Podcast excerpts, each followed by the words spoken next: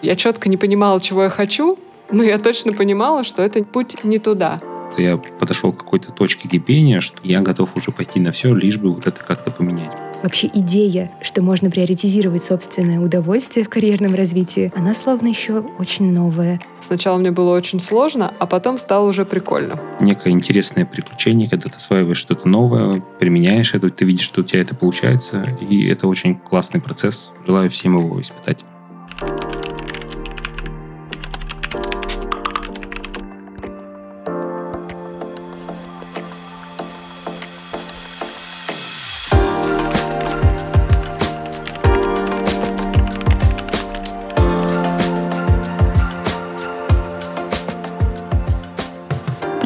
Это подкаст выпускников Яндекс Практикума «Дело практики». Мы говорим про смену профессии, решиться на которую никогда не поздно. С вами ведущие Аня Варламова и Сандра Гришина. Мы говорим со смелыми взрослыми, которые решили сменить свою профессию, преодолели страхи и трудности на этом пути, прошли переобучение и теперь строят свои новые карьеры в IT. Мы честно обсуждаем этот путь с выпускниками Яндекс Практикума, сервиса онлайн-образования в сфере диджитал – за этот сезон мы пройдемся по основным частям этого пути, с первых сомнений и страхов к переобучению, поиску работы и пересборке себя как нового профессионала. Истории наших выпускников будут особенно интересны тем, кто задумывается о переходе в IT, но пока не знает, с чего начать этот процесс. Мы надеемся, что истории наших героев вдохновят тех, кто думает сменить профессию, даже если сейчас это очень волнительно и страшно.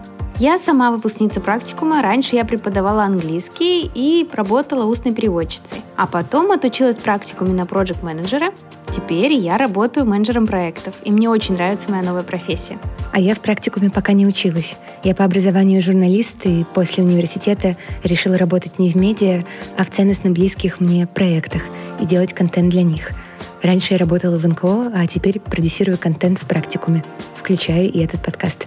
Итак, мы открываем наш пилотный сезон разговоров со взрослыми, которые решились круто изменить свою профессию и жизнь. И вот наш первый эпизод мы назвали «Меняться – это нормально». Мы поговорим с нашими выпускниками Женей и Лешей про то, как вообще понять, что пора менять карьеру и как проработать страхи на этом пути. Ребята, вам привет! Всем привет! Привет, ребят! Жене 27, она из Москвы, и она успела сменить несколько специальностей. Женя училась на философском, преподавала, работала на разных работах, а затем пришла в практикум учиться на дизайнера интерфейсов. Женя, расскажешь, чем ты занимаешься сейчас? Всем привет еще раз. Я UX-исследователь. UX-исследователи изучают впечатления пользователя от работы с сайтом или приложением. Исследователь собирает обратную связь, проверяет гипотезы, передает выводы команде и помогает продукту стать лучше. Хотя все начиналось с дизайна интерфейсов, но вообще путь был витиеватый. Я была и преподавателем, и работала с детьми. В общем, много чего делала, об этом тоже поговорим. Алёше тоже 27 лет, и он из Новосибирска. И он только недавно выпустился с факультета веб-разработки. Лёш, расскажешь о себе? Привет, меня зовут Алексей, и я закончил технический университет по направлению электроэнергетика и электротехника. Потратил я на него около шести лет. И после университета я работал долгое время по профессии, но в отрасли именно управления проектов. И уже год назад мне пришла мысль, в принципе, сменить свою работу. Я не так давно окончил курсы и нахожусь в поисках работы и выходе на рынок труда. Ребят, а можете поделиться, как вообще понять, что хочется перемен? И как понять, что эти перемены именно в профессиональной сфере? А не в какой-то другой сфере жизни. И как понять, что просто смена работы не поможет? Нужно именно менять сферу деятельности. Мне кажется, этот путь у каждого свой, и он супер уникальный, потому что в какой-то момент мне показалось, что задачи, которые я делаю, не могут меня привести туда, куда я хочу. Я четко не понимала, чего я хочу, но я точно понимала, что это путь не туда. И мне важно и нужно попробовать что-то новое, даже если это сейчас страшно, даже если я не понимаю, куда я приду. И я отдавала себе отчет, что, возможно, я что-то попробую, но это не зайдет. И я была готова к этому риску, потому что страх не попробовать и не узнать, а что там, был сильнее, чем э, страх выйти из зоны комфорта или оставаться на месте. И ты была готова к тому, что это будет не окончательный твой выбор, что это условно не вторая и финальная попытка, а очередной виток твоего развития, к которому ты готова? Да, потому что у меня уже был опыт смены нескольких профессий, и я никуда не ушла очень глубоко пока что, потому что я пробую. Это очень страшно, честно. Я не могу сказать, что вот ты попробовал и такой, все, у меня теперь все хорошо, я с новой профессией иду вперед, иду в бой. Это страшно, это вызов, но с каждым вызовом мы становимся сильнее, и к чему-то это нас в итоге приведет. Я верю, что к чему-то хорошему, по крайней мере, узнаем, о чем мы можем-то на самом деле. Лёш, как у тебя было? Наверное, как и многие, у меня, когда был выбор в школе, какое направление мне выбрать, большое влияние на меня оказывала та среда, в которой я нахожусь. Учился я в физмат-классе, профильным предметом у меня была физика, поэтому, в принципе, уже начиная с 9 класса нас всех в целом толкали на путь. У вас физика – это профильный предмет, и выбирать надо из чего-то там, где есть физика. Как говорят, энергетики будут нужны всегда, поэтому была выбрана энергетика – также ее выбрало очень много моих знакомых, моих ребят. И на тот момент я даже не задумывался, что мне когда-то придется работать по этому направлению, что работать придется не как учеба в универе, там 4 года отработал и забыл. И это нормально, ведь нам по 17, когда мы выбираем, на кого будем учиться в университетах. Боюсь, что многие могут присоединиться к этому, что тогда мы выбирали скорее, что было на слуху, чем думали о том, какие у нас глубинные предрасположенности и как их можно сделать любимой и оплачиваемой профессией. И вот по этой причине проблемы произошли именно уже, когда я вышел на работу. Первое время, понятное дело, когда я был на работе, это была радость от того, что ты нашел работу, что это что-то новое. А работа с коллегами, мне все это очень по первости нравилось. Наверное, я расскажу про переломный момент, который привел меня, в принципе, к мысли о том, что я хочу сменить профессию. Это произошло, когда я работал в государственной компании, и я бы назвал это, наверное, выгоранием. То есть я потерял интерес к работе, я задавал себе один и тот же вопрос, готов ли я видеть себя там на этом месте через 10 лет. Ничего не меняется, я по-прежнему здесь работаю. И даже не в рамках компании, потому что должность могла меняться, меня, в принципе, и повышали. Но дело немножко не в этом, именно заниматься этой деятельностью. Я отвечал на этот вопрос отрицательно, потому что не мог вообще себе такое представить, и поэтому в какой-то момент у меня переклинило, что надо искать дело по душе. Возможно, это будет трудно, возможно, это будет непонятно, но надо пробовать, потому что чувствовал, что какое-то время у меня уже упущено есть на нелюбимую работу. Сначала я, в принципе, кинулся во все разное, то есть я пробовал много направлений, много языков программирования, просто хватал их, пробовал, благо бесплатных курсов много, попробовал одно, пробовал другое, и в какой-то момент определился, что мне очень по душе именно фронт-разработка. Фронтенд-разработка — это создание видимой или передней части сайта, той самой, с которой взаимодействуете вы как пользователи. Фронтенд-разработчик работает на стыке программирования и творчества. Он пишет код, и внешний вид сайта меняется. В практикуме курс «Фронтенд-разработчик» можно пройти с нуля. В принципе, и в школе еще я проявлял интерес к созданию сайтов, поэтому вот это какое-то именно увлечение из прошлого, оно дало себе знать, и я решился на именно приобретение курсов и на тот курс, чтобы сменить э, профессию. То есть у тебя прям не было сомнений, ты был уверен, что тебе нужно что-то менять, и ты такой, я пошел менять. Ты прям был уверен в том, что ты делаешь. Да, ну, я смотрел на многих коллег, которые уже работали в той организации или больше пяти лет, и видел, что они в какой-то момент просто перестали как-то развиваться, к чему-то стремиться. То есть это для них работа ради работы. Просто ходят на работу, отрабатывают свое, уходят. И вот это меня тоже пугало, потому что я вижу так, что человек должен всю свою жизнь как-то развиваться, цели должны быть грандиозные. А когда я у людей этого не видел, видел очень много людей с потухшими глазами, это для меня было как антипримером и приводило к мысли, что здесь не нужно задерживаться долгое время. То есть получил свое, получил опыт, двигаемся дальше. Это правда очень такой сильный страх. У меня тоже были примеры таких людей, и мне казалось, что нет, если я сейчас что-то не сделаю, как бы мне там глаза боятся, руки делают, то я не готова зависнуть вот в этом болоте, чтобы потом сожалеть о чем-то. Лучше я буду сожалеть о том, что я что-то сделала, ну и это не получилось. Да, это, в принципе, отличная мысль. Я до сих пор себе иногда, когда мне что-то не получается, этим успокаиваю. Какая-то есть фраза, что типа больше всего нас может съесть именно сожаление, что не попробовал. Поэтому, в принципе, я последние годы и живу. У меня именно так появился YouTube-канал. И вот я решил, что лучше я попробую. Может быть, из этого что-то выйдет.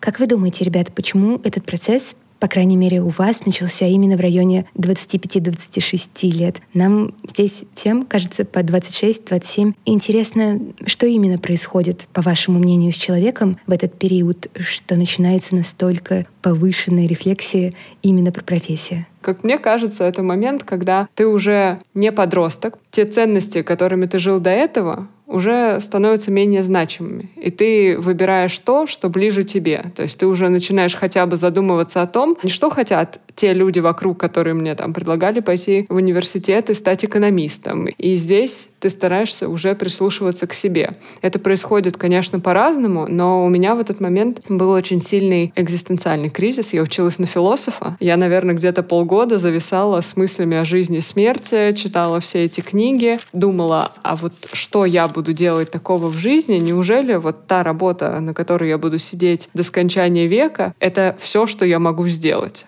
И из этого родилось вот это желание пробовать. Лёш, а ты что думаешь насчет возраста? Ну, мне кажется, что возраст 25-26 лет – это такой значимый, в принципе, рубеж, через который люди проходят, и в который чаще всего возникает именно желание что-то поменять, потому что я думаю, что там большинство не совсем осознанно делают выбор в 11 классе, куда им поступать.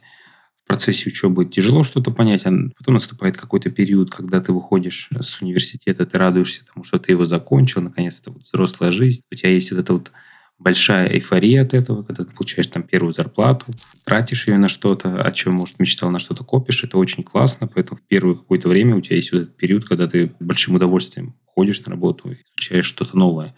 Но вот именно уже потом, где-то через года полтора, ты понимаешь, что уже когда вот эта эйфория прошла, ты уже втянулся в какие-то рабочие задачи. Многие сталкиваются с тем, что им не нравится это направление, что они не готовы в нем работать 5 лет, 10 лет.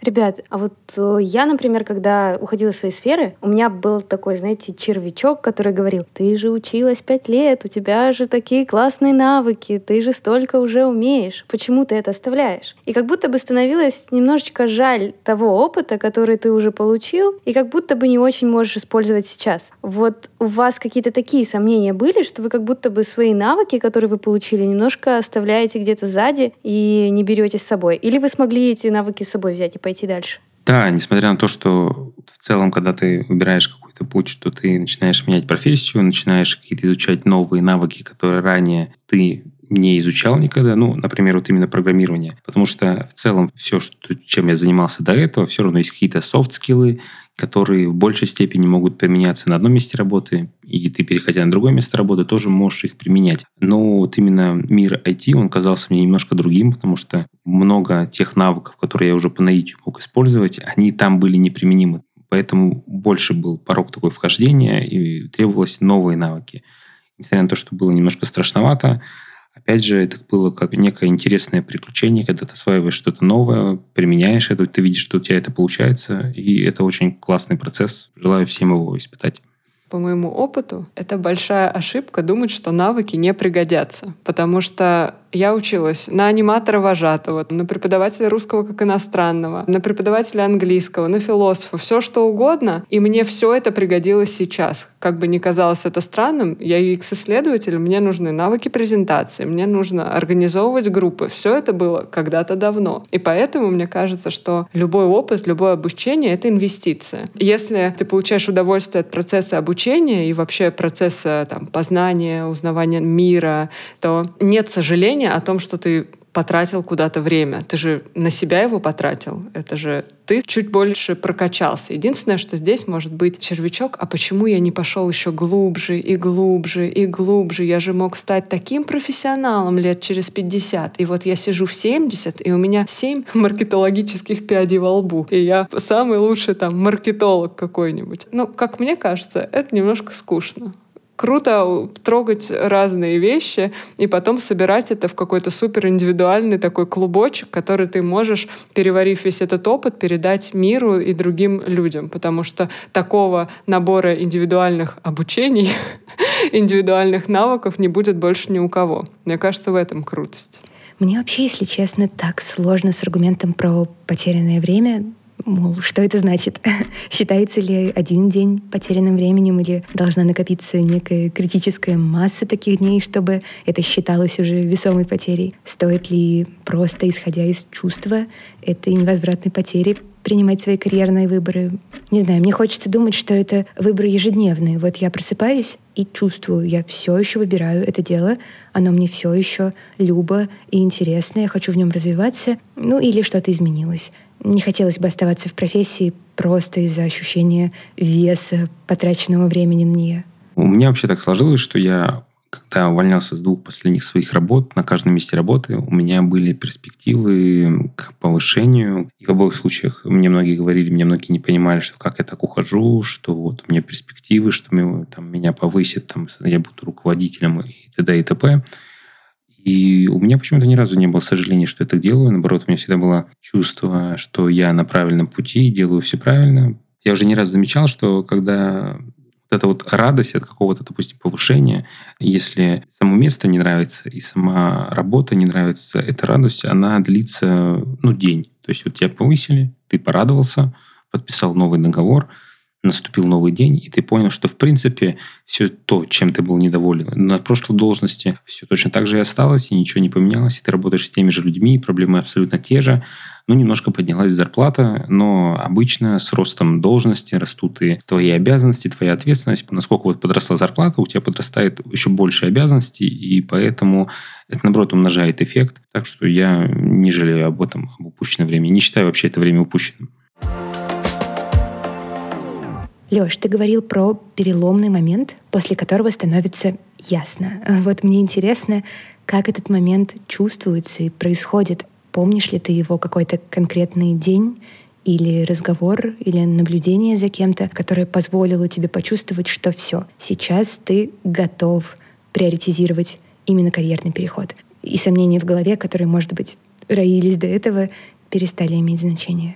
А, да, то есть вот говоря про переломный момент, я не могу сказать про какой-то конкретный день или какой-то конкретный час, там, месяц. Это именно вот тот период, когда работа приносила максимум вообще какого-то дискомфорта. Стоит ли говорить о том, что именно в тот период я ходил на работу, принимая успокоительные, просто потому что не мог находиться на рабочем месте по-другому. Также были переработки, они не оплачивались, поэтому в купе с нежелание, в принципе, находиться на рабочем месте, когда тебя еще заставляют перерабатывать, это не оплачивается. Все под эгидой, что ты просто должен это делать. Многие говорят о страхах при смене там, работы, что страшно менять. У меня страха, в принципе, не было, потому что я подошел к какой-то точке кипения, что дальше я просто так уже не могу, я готов уже пойти на все, лишь бы вот это как-то поменять. Поэтому я даже не успел прочувствовать какой-то страх. Я вспоминаю этот период очень решительными, то есть я начинаю искать новую работу, собеседоваться. И, конечно, я помню тот день, когда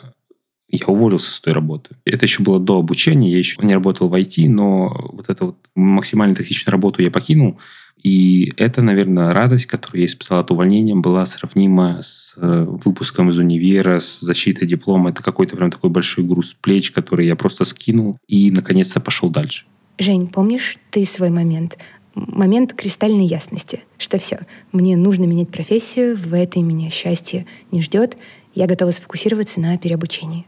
Мне хватило месяцев последний из разов, потому что увольнялась я часто. Сначала мне было очень сложно, а потом стало уже прикольно. И на последней большой э, работе, ну, я, наверное, плакала весь последний месяц. Мне было очень грустно. Пятница для меня была несчастливой, потому что скоро был понедельник. Там всего два дня разделяет. Но эти решения даются очень сложно, потому что, да, ты должен быть и благодарен, это вроде вот и работа, а вроде и компания хорошая, да вроде и люди неплохие, да вроде и даже весело, но в какой-то момент ты понимаешь, понимаешь, ну, с людьми ты можешь общаться и дальше. Компания не обеднеет, если ты уйдешь, и новый сотрудник придет на твое место. Ты никому не сделаешь больно, ты сделаешь выбор в пользу себя. Мне кажется, раньше было другое время, и наши родители и бабушки жили совершенно по другим законам социальным. И работа, правда, была там одна. Ты ее получаешь, ты за нее держишься, у тебя нет варианта уйти с нее, потому что другую, возможно, ты правда не найдешь. А у нас совершенно другое время. Ты можешь куда угодно уехать, ты можешь чему угодно научиться. И это правда очень сильный бум для мозга. Здесь главное, но это очень сложно, у меня не всегда получается, сохранять связь с самим собой. Мне нравится история через тело, поэтому сейчас я учусь на преподавателя по пилатесу, потому что мне очень интересно, как это заземляет, как с этим работать, и очень интересно, как на людей это реально влияет. Мне очень нравится, что ты не останавливаешься. И то, что ты сказала про поколение, возможно, мы вообще первое поколение, которое столкнулась с э, новым режимом профессионального становления. И это наш, в том числе, э, дополнительный процесс нормализовать, что теперь меняться профессионально — это нормально, что ты можешь передумать, выбрать другое дело, погрузиться, переобучиться, затащить этот процесс за год, за два и поменять профессию, монетизировать ее. И если прежняя больше не приносит радости и развития, вообще идея что можно приоритизировать собственное удовольствие в карьерном развитии, она словно еще очень новая. И столько всего сразу происходит в голове, когда мы только смеем задуматься об этом. Возможно, нашим детям будет легче. А что насчет ваших родителей, может быть, родственников, может быть, друзей? Как они реагировали на то, что вы такие решили все? Это значит, останавливаем, идем в другую профессию, и теперь я буду веб-разработчиком. Как вы к этому отнеслись? Как вы восприняли их реакцию? Да, в принципе, мое желание сменить профессию очень близко приняли мое близкое окружение, то есть это мои родители, моя девушка, они все меня поддержали, потому что видели в целом, как то место работы, на котором я работал, меня изнашивает, что так дальше нельзя работать, это в целом все негативно влияет на меня. Больше всех радовался у меня отец, потому что даже я еще когда не закончил курсы, он уже многим говорил о том, что я уже программист. Я его еще успокаивал постоянно, что типа, подожди, я еще могу с дипломом не справиться. Как всегда, у меня синдром самозванца говорил о том, что, блин, а вдруг что-то не получится, вдруг где-то я там споткнусь и так далее. Но он очень сильно хотел всем уже рассказывать, что вот я прям программист. Дипломная работа в практикуме — это итоговые проекты, которыми наши студенты подтверждают свои знания и умения. На протяжении курса студенты работают над разными проектами, например, над сайтами или интерфейсами для приложений или маркетинговыми стратегиями, и кладут их в свое портфолио, которое здорово поможет в поиске работы. Они, в принципе, очень быстро забыли о том, что я когда-то был энергетиком. Программистом я стал еще там, через пару месяцев после того, как начал курсы. То есть все, они с этой мыслью как-то все очень сильно смирились, и все начали уже говорить, что не вдавайтесь, он уже программист, всегда им был. Это очень здорово. Если говорить именно про коллег с моей прошлой работы, там такая забавная вещь, что когда в моменте увольнения я говорил, чем я занимаюсь, что я делаю, почему я так делаю, поддержки это никогда не вызывало, потому что скорее в них говорило то, что они просто не хотели меня терять как рабочую единицу, потому что если уходит один человек, быстро нового человека найти невозможно, и обязанности человека, который уходит, они просто распределяются между остальными. Поэтому от них какой-то поддержки там не было. Это больше было такое сожаление, что типа вот ушел, и им придется больше работать.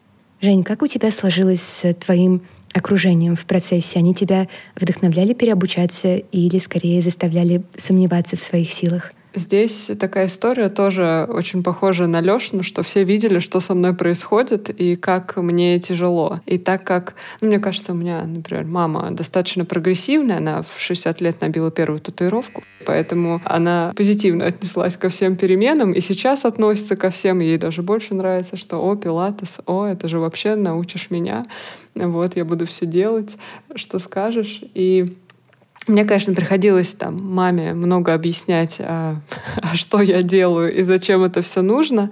Вот. С друзьями было а, все проще, потому что я тоже много рассказывала о том, как мне тяжело, и больше было поддержки, чем какого-то негатива. Конечно, были люди, которые от страха что-то говорили, блин, а ты точно там подумала, а ты точно все взвесила, а может быть не надо, но я понимаю, что это их страхи больше, чем мои, то есть это ко мне вообще не относится. Если они боятся сделать этот шаг и поменять свое окружение, там, свою работу, да все что угодно поменять, то ну, это про них.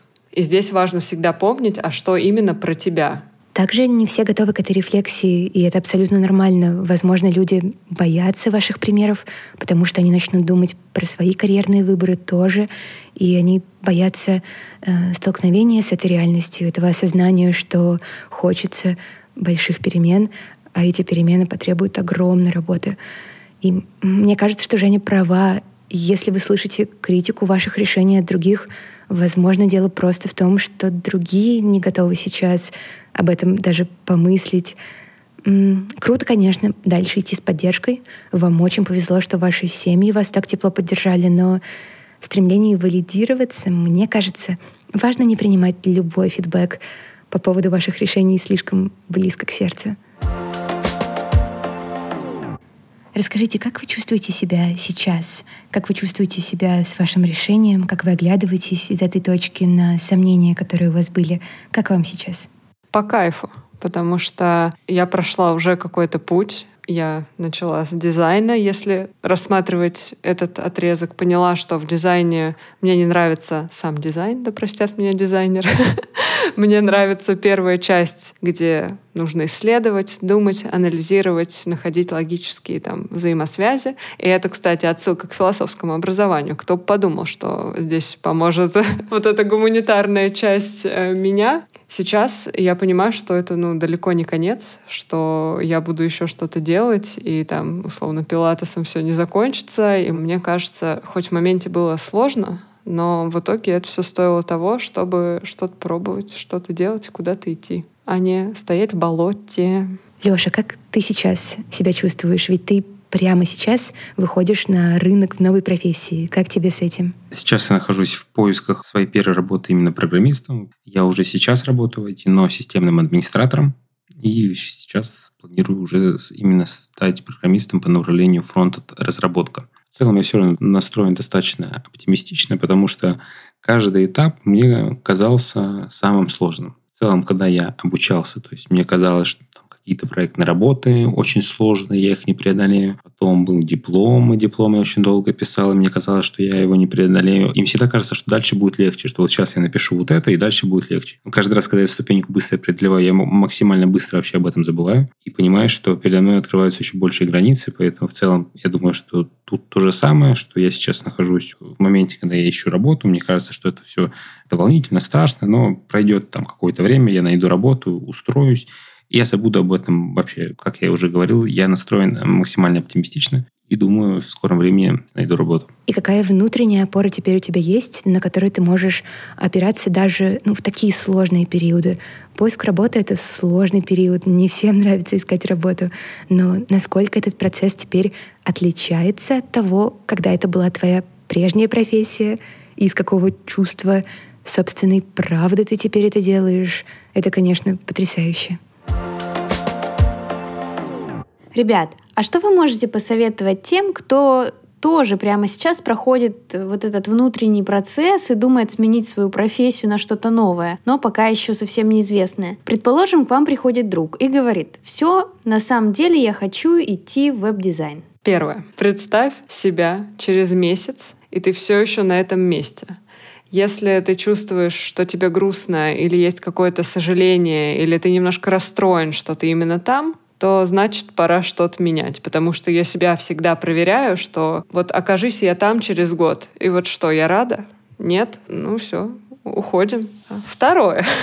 Важно мне кажется, всегда помнить фразу, что глаза боятся, руки делают. Я примерно так уезжала на год волонтерить в Испанию. Я не понимала, что будет, я не знала испанский, но меня это не волновало. Я просто закрыла глаза и подумала, а вдруг? Вот. И всегда нужно помнить, что этот «а вдруг» может быть прикольным. А, есть такая клевая фраза «бороться, искать, найти и не сдаваться». Это из книги «Два капитана» Вениамина Каверина. Каждый раз, когда мы начинаем какой-то путь, мы всегда понимаем, что гладким, ну, скорее всего, он не будет. Гладкий путь — это там, не знаю, в сказке. И то в сказке всегда нужны препятствия для того, чтобы главный герой понял ценность того, что он проходит. Поэтому каждая кочка, каждая речка, которую нужно переплывать на этом пути, это самое важное событие, которое на самом деле, первое, делает нас сильнее, и второе, без него просто ты не сможешь понять разницу, когда тебе клево, когда тебе не очень. И вот здесь я согласна очень с Лешей, что если бы я не почувствовала, что мне очень плохо на всех предыдущих местах, то как бы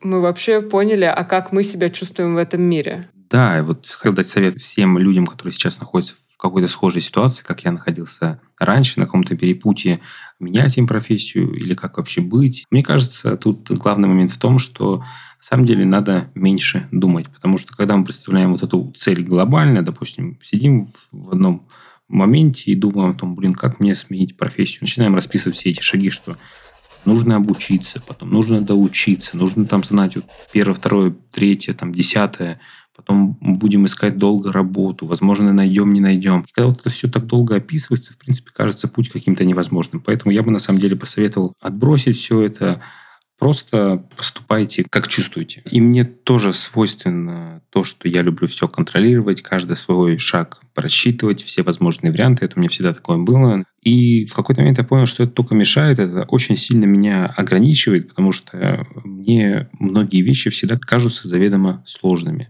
Когда мы начинаем каждый шаг пытаться контролировать и зарываемся в этот процесс, и чем больше мы зарываемся, тем, мне кажется, меньше у нас шансов перейти вот от этого планирования к действию. Ты отдаляешь себя от радости практики. Да-да-да. Еще хотела добавить, что это история про легкость. То есть планы планами, а когда есть стратегия. Ты сначала делаешь одно, потом другое, смотришь, как это обернется, смотришь, ага, может быть так, а может быть так. Ты в одно время и гибкий, и сильный, потому что ты понимаешь, что есть опора, и ты можешь из каждой точки пойти дальше, просто, может быть, немножечко по другой тропинке. Круче всего получается все, что ты задумываешь из расслабленного состояния. Понятно, что в каждой ситуации не получится и чувствовать легкость, и не получится быть и сильным, и гибким, но, по крайней мере, помнить про это, это уже большое дело. У меня получается один раз на сто раз, но я уже очень рада, что хотя бы один раз из этих ста у меня что-то получилось. Ребята, спасибо вам большое, что так честно и открыто поделились своим опытом. И спасибо слушателям, что были с нами. А если вы думаете о переобучении на IT или диджитал профессию, переходите по ссылке в описании и проходите бесплатный профориентационный тест. Над ним работали методисты практикума и МГУ, чтобы составить точный научно обоснованный продукт про современные профессии в IT. Вы сможете понять свое направление, исходя из вашего опыта, темперамента и предпочтений. Возможно, именно этот тест станет первым шагом на пути к большой и смелой мечте. Леша, Женя, спасибо вам большое. Мне кажется, это был очень вдохновляющий разговор. В следующем эпизоде мы подробнее поговорим о том, как именно выбрать профессию в IT и как организовать процесс своей профориентации. До новых встреч!